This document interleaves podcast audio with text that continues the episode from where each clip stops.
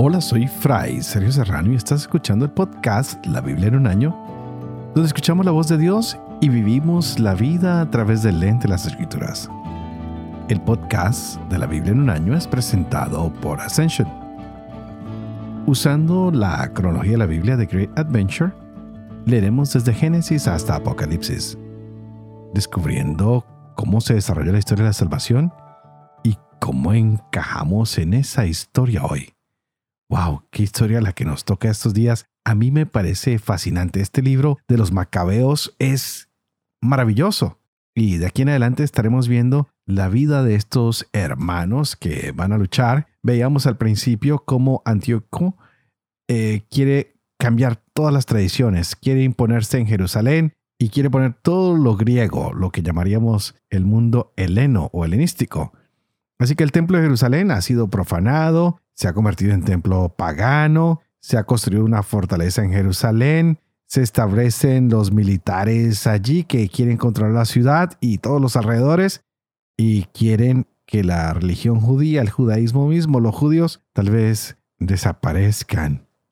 Y ante esta situación, la familia de Matatías, wow, está al frente y empiezan con sus acciones muy fuertes de correr hacia las montañas, lo que llamaríamos hoy, sí, las, el padre Dempsey en, el capítulo de unos días atrás lo decía como las guerrillas y yo diría las resistencias que se dan a los alrededores de Jerusalén y se empiezan de aquí en adelante, y lo veremos hoy, a narrar muchas luchas. Y entre esas veremos a Judas Macabeo, que ha sido delegado por su padre como general, luchar contra Antíoco y contra todos sus sucesores y veremos si hay victoria o no hay victoria. Pero estos hombres no van a dejar que nada ni nadie pisotee su fe, que los aleje de Yahvé. nada de eso, todo lo contrario. Esta persecución le va a servir a ellos para confiar más y más en el Señor para estar más cerca de Él. Así que preparémonos porque esto hasta ahora está comenzando y cada día está mejor. Estaremos leyendo primer libro de Macabeos, capítulo 3. Estaremos leyendo también el eclesiástico, capítulos del 7 al 9. Y tendremos capítulo 22, versos del 5 al 8. Este es el día 284. Empecemos.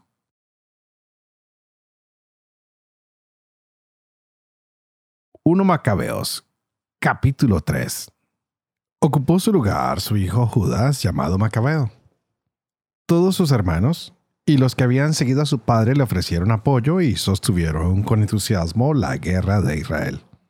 Él dilató la gloria de su pueblo. Como gigante revistió la coraza y se ciñó sus armas de guerra.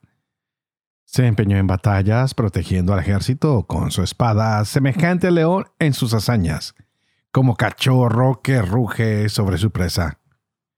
Persiguió a los impíos hasta sus rincones. Dio a las llamas a los perturbadores de su pueblo. Por el miedo que les infundía, se apocaron los impíos. Se sobresaltaron todos los que obraban la iniquidad. La liberación en su mano alcanzó feliz éxito. Amargó a muchos reyes, regocijó a Jacob con sus hazañas su recuerdo será eternamente bendecido. Recorrió las ciudades de Judá, exterminó de ellas a los impíos y apartó de Israel la cólera. Su nombre llegó a los confines de la tierra y reunió a los que estaban perdidos. Apolonio reunió paganos y una numerosa fuerza de Samaria para llevar la guerra a Israel. Judas, al tener noticia de ello, salió a su encuentro, lo venció y lo mató. Muchos sucumbieron y los demás se dieron la fuga. Recogido el botín, Judas tomó para sí la espada de Apolonio y en adelante entró siempre en combate con ella. Serón, general del ejército de Siria, al saber que Judas había congregado en torno a sí una multitud de fieles y gente de guerra, se dijo, conseguiré un hombre y alcanzaré gloria en el reino atacando a Judas y a los suyos, que desprecian las órdenes del rey. Partió pues a su vez y subió con él una poderosa tropa de impíos para ayudarlo a tomar venganza de los hijos de Israel. Cuando se aproximaba la subida de Bet Jorón, le salió al encuentro Judas con unos pocos hombres. Al ver estos del ejército que se les venía encima, dijeron a Judas, ¿Cómo podremos combatir siendo tan pocos con una multitud tan poderosa? Además estamos extenuados por no haber comido hoy en todo el día. Judas respondió, Es fácil que una multitud caiga en manos de unos pocos. Al cielo le da lo mismo salvar con muchos que con pocos. Que en la guerra no depende la victoria de la muchedumbre del ejército, sino de la fuerza que viene del cielo. Ellos vienen contra nosotros rebosando insolencia e impiedad con intención de destruirnos a nosotros, a nuestras mujeres y a nuestros hijos, y hacerse con nuestros despojos. Nosotros, en cambio, combatimos por nuestras vidas y nuestras leyes. Él los quebrantará ante nosotros. No los teman. Cuando acabó de hablar, se lanzó de improviso sobre ellos y Cerón y su ejército fueron derrotados por él. Los persiguieron por la pendiente de Bet Jorón hasta la llanura. Unos ochocientos sucumbieron y los restantes huyeron al país de los filisteos. Comenzó a cundir el miedo a Judas y sus hermanos, y el espanto se apoderó de los paganos circunvecinos. Su nombre llegó hasta el rey y en todos los pueblos se comentaban las batallas de Judas. El rey Antíoco, al oír lo sucedido, se encendió en violenta ira. Mandó juntar las fuerzas todas de su reino, un ejército poderosísimo. Abrió su tesoro y dio a las tropas la soldada de un año con la orden de que estuvieran preparadas para cualquier evento. Entonces advirtió que se le había acabado el dinero al tesoro y que los tributos de la región eran escasos, debido a las revueltas y calamidades que él había provocado en el país al suprimir las leyes en vigor desde los primeros tiempos. Temió no tener, como otras veces, para los gastos y para los donativos que solía antes prodigar con largueza, superando en ello a los reyes que le precedieron. Hallándose pues en tan grave aprieto, resolvió ir a Persia a recoger los tributos de aquellas provincias y reunir mucho dinero. Dejó a Licias, personaje de la nobleza y de la familia real, al frente de los negocios del rey, desde el río Éufrates hasta la frontera de Egipto. Le confió la tutela de su hijo Antíoco hasta su vuelta.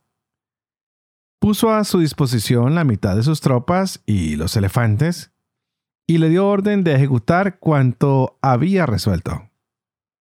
En lo que tocaba a los habitantes de Judea y Jerusalén, debía enviar contra ellos un ejército que quebrantara y deshiciera las fuerzas de Israel y lo que quedaba de Jerusalén hasta borrar su recuerdo del lugar. Luego establecería extranjeros en todo su territorio y repartiría entre ellos sus tierras.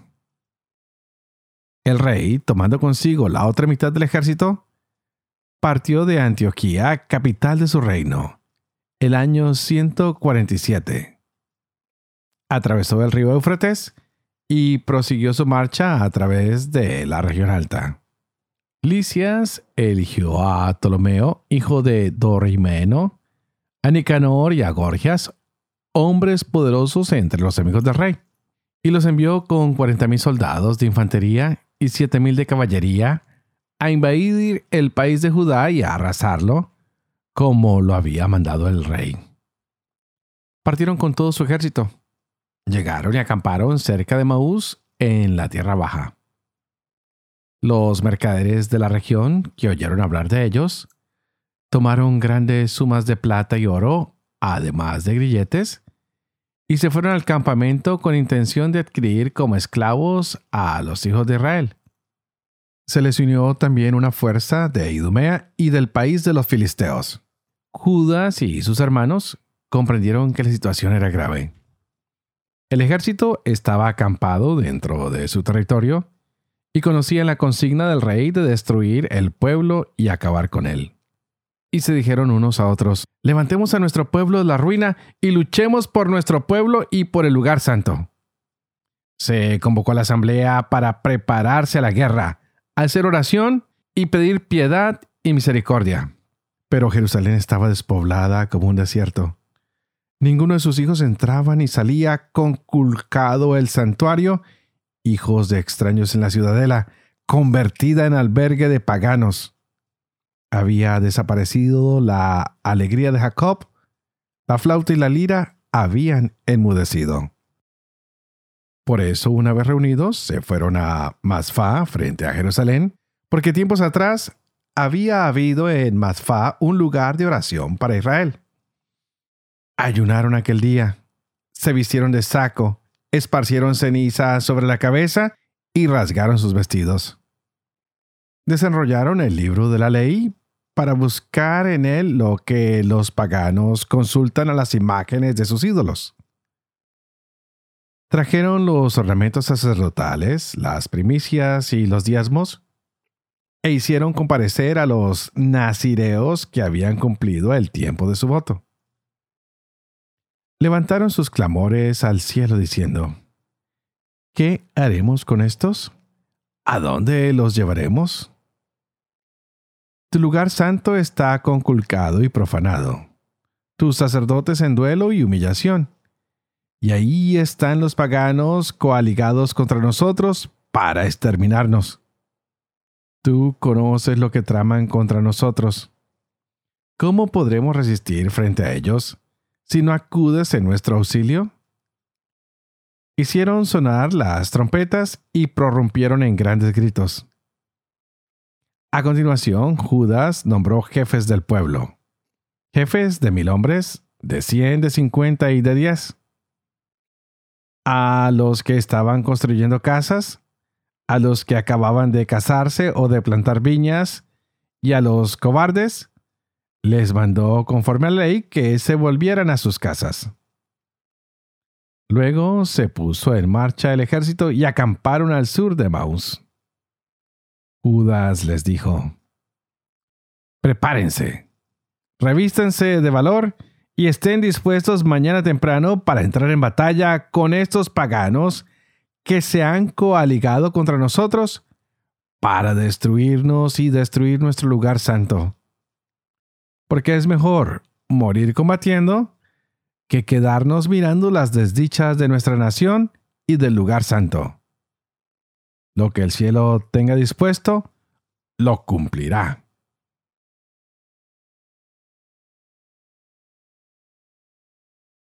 Eclesiástico capítulo 7. No hagas el mal y el mal no te dominará. Sepárate del injusto y él se alejará de ti. No siembres hijo en surcos de injusticia, no sea que coseches siete veces más. No pidas al Señor el poder ni al rey un puesto de honor. No te hagas el justo delante del Señor, ni te las des de sabio ante el rey. No te empeñes en llegar a ser juez, no sea que no puedas erradicar la injusticia. Te acobardes ante el poderoso y pongas en peligro tu rectitud. No peques contra la asamblea de la ciudad, ni te rebajes ante el pueblo. No cometas dos veces el mismo pecado, porque ni una sola quedarás impune. No digas Dios tendrá en cuenta mis muchas ofrendas cuando se las presente al Dios Altísimo. Él las aceptará. No seas pusilánime en tu oración, ni te olvides de hacer limosnas. No te burles del hombre afligido. Recuerda que hay quien humilla y exalta. No trames engaños contra tu hermano, ni hagas lo mismo con tu amigo. Proponte no decir mentira alguna, pues es un hábito que no conduce a nada bueno. No hables demasiado en la asamblea de ancianos, ni repitas las palabras en tu oración. No rehuyas los trabajos duros, ni la labor del campo que el Altísimo creó. No te cuentes entre los pecadores. Recuerda que la ira no tardará. Humíllate profundamente, que el castigo del impío es fuego y gusanos. No cambies un amigo por dinero, ni un hermano de veras por el oro de Ofir. No faltes a una mujer sabia y buena, pues su gracia vale más que el oro. No maltrates al criado que cumple con su trabajo, ni al jornalero que se entrega a su faena. Ama al siervo inteligente como a ti mismo, y no lo prives de la libertad. ¿Tienes rebaños? Cuídalos. Y si te dan ganancias, consérvalos. ¿Tienes hijos? Edúcalos. Acostúmbralos a obedecer desde pequeños. ¿Tienes hijas? Vigila a su cuerpo y no seas indulgente con ellas. Casa a tu hija y habrás concluido una gran tarea, pero dásela a un hombre prudente. ¿Tienes una esposa que te gusta? No la despidas, pero si no la amas, no confíes en ella. Honra a tu padre con todo tu corazón y no olvides los dolores de tu madre. Recuerda que gracias a ellos has nacido. ¿Cómo les pagarás lo que han hecho por ti? Teme al Señor con toda tu alma y respeta a sus sacerdotes. Ama a tu Creador con todas tus fuerzas y no abandones a sus ministros. Teme al Señor y honra al sacerdote. Dale su porción tal como te fue prescrito. Las primicias, los sacrificios de reparación, la pierden los animales sacrificados, el sacrificio de santificación y las primicias de las cosas santas. Tiende también tu mano al pobre para que tu bendición sea completa. Sé generoso con todos los vivos y a los muertos no les niegues tu piedad. No te retraigas ante los que lloran y aflígete con los afligidos no tardes en visitar al enfermo, que haciendo estas obras te harás querer. En todas tus acciones ten presente tu fin, y así jamás cometerás pecado. No pelees con el poderoso, no sea que caigas en sus manos. No disputes con el rico, no sea que te venza con su influencia, porque el oro ha corrompido a muchos y hasta el corazón de reyes ha pervertido. No discutas con el charlatán, no eches más leña a su fuego. No bromees con el insensato, no sea que insulte a tus padres. No reproches al que se arrepiente del pecado. Recuerda que todos somos culpables. No te burles del anciano, pues nosotros también envejecemos. No te alegres de la muerte de nadie. Recuerda que todos moriremos. No desdeñes los discursos de los sabios. Ocúpate en meditar sus proverbios, porque de ellos aprenderás la instrucción y el arte de servir a los grandes.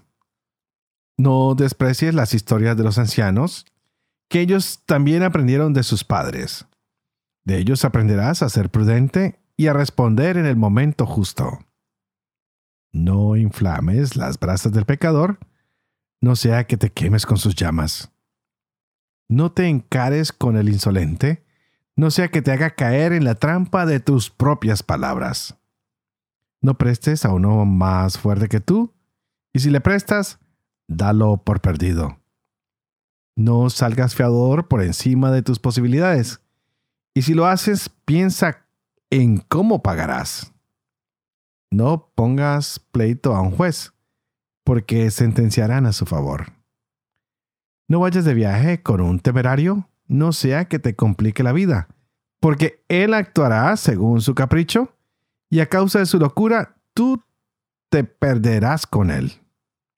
No entables pelea con un violento, ni atravieses con él el desierto, porque para él la vida no tiene valor, y cuando estés indefenso te matará.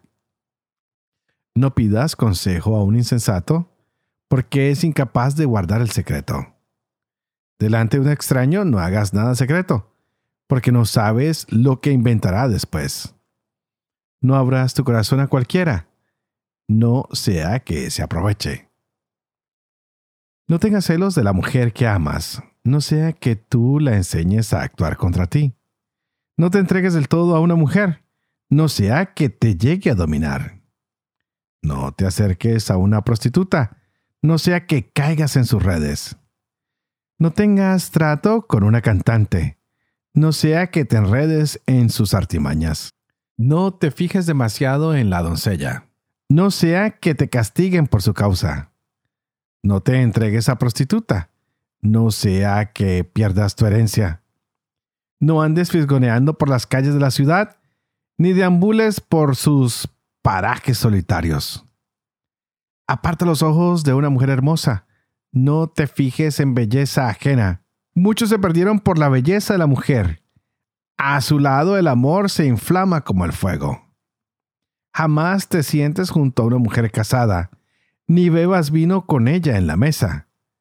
No sea que tu corazón se enamore de ella y tu pasión te lleve a la ruina. No abandones a un viejo amigo, porque el nuevo nunca será igual. Vino nuevo es el amigo nuevo. Cuando sea añejo, lo beberás con fruición. No envidies el auge del pecador, pues no sabes cuál será su desenlace. No te dejes fascinar por el éxito de los impíos. Recuerda que no morirán impunes. Mantente lejos del hombre que tiene poder para matar, y no tendrás que temer a la muerte. Si te acercas a Él, no te descuides, no sea que te quite la vida. Date cuenta de que caminas entre trampas y que paseas sobre la muralla de la ciudad. Cuando puedas, asiste a tu prójimo, y por los sabios déjate aconsejar. Dialoga con los inteligentes, y tus palabras se inspiren en la ley del Altísimo. Gente honrada, comparta tu mesa y sea tu orgullo el temor del Señor. Por sus obras se elogia la mano del artista, la sabiduría del gobernante por sus discursos. El charlatán es temido en su ciudad, el deslenguado se hace odioso. Proverbios capítulo 22 versos del 5 al 8. Hay espinos y trampas en el camino del perverso el que cuida de su vida se aleja de ellos. Educa al muchacho al comienzo de su camino, que luego de viejo no se apartará de él. El rico domina a los pobres. El deudor es esclavo de su acreedor. Quien siembra maldad cosechará desgracias. La vara de su furia será destruida. Padre de amor y misericordia, ¿tú qué haces elocuente la lengua de los niños? educa también la mía. Enfunde en mis labios la gracia de tu bendición. Padre, Hijo y Espíritu Santo. Y a ti te invito para que juntos le pidamos hoy al Espíritu Santo que más que nunca llene nuestras vidas de alegría a través de esta palabra que se nos ha dado, que Él abra nuestra mente, que Él abra nuestro corazón para que cada día sepamos más del Señor. Y qué hermosas lecturas las que nos han tocado hoy. Muchos consejos con el libro del eclesiástico y con el libro de Macabeos. Vemos a un hombre con mucha fuerza, con mucha valentía, que sabe luchar en el nombre del Señor, que apela a la ley y que se cobija con la ley, y esta ley le ayuda a ser fiel a Yahvé, y Yahvé lo va bendiciendo. Los ejércitos se acomodan y vienen a pelear contra él, pero él sale victorioso. No importa el número de los soldados, lo que importa es a quien Dios le da la victoria. ¡Wow! Qué gran enseñanza el libro de los Macabeos para que nosotros no tengamos miedo cuando las multitudes vengan en contra de nosotros porque profesamos valores diferentes porque tenemos creencias diferentes. Con el Señor siempre hay victoria, y si Él está con nosotros, ¿quién contra nosotros? Así que no le pidamos tanto al Señor, más bien dejemos que el Señor haga su obra. No cometamos dos veces el mismo pecado de abandonarlo, de no creer en su palabra. Dios siempre está con nosotros que nuestra oración, que nuestra limosna nos acerque cada día más a la misericordia y a la guía que Dios quiere darnos. Que levantemos a los que están afligidos, que hablemos siempre con la verdad, que podamos siempre escuchar la voz del sabio como nos lo pide el eclesiástico, que honremos a nuestro Padre con nuestro corazón y que nunca nos olvidemos de los dolores de nuestras madres. ¿Cómo podemos pagarle a nuestros padres todo lo que han hecho por nosotros? Así como amamos a nuestros padres, amemos con mucha más fuerza a nuestro Creador y no abandonemos su camino ni a los ministros que Él pone para que nos guíen. Entreguemos nuestras primicias, nuestros sacrificios, compartámoslo en las cosas santas, demos la mano al pobre para que nuestra bendición sea completa. No hay que gastar energía con los necios, ni con aquellos que nos pueden vencer a través de sus influencias, o con estos que hablan más de la cuenta, charlatanes e insensatos. Más bien, dediquémonos a ser buenos amigos, a escuchar el discurso de los sabios, a meditar en los proverbios que vamos leyendo, a acatar la instrucción y a tener el arte de servir. Que la prudencia siempre esté con nosotros. Que la misericordia de Dios nunca nos abandone. Que tratemos a las esposas o a las mujeres que amamos con libertad, con amor, con respeto. Gran enseñanza de este capítulo 9 el día de hoy en el libro del eclesiástico. Y para terminar, quiero decirles que estaré orando por ustedes, para que se mantengan lejos de aquellos hombres que pueden hacer daño, para que ustedes no caminen entre las trampas que el mundo nos pone hoy, sino que, por el contrario, Siguiendo la enseñanza de este libro del eclesiástico y el ejemplo de Macabeos, cada día luchemos más por la justicia social, por el bien de todos, por la restauración de la ley de Dios, de los valores y de su pueblo. Y ustedes, por favor, no olviden orar por mí y yo estaré orando por ustedes. Pidan que este proyecto de la Biblia en un año llegue a buen fin que podamos vivir con fe lo que leemos, lo que estamos compartiendo, que yo pueda enseñar siempre la verdad y cumplir lo que he enseñado, y que la misión de Dios Todopoderoso, que es Padre, Hijo y Espíritu Santo, descienda sobre cada uno de ustedes y los acompañe siempre. Que Dios los bendiga.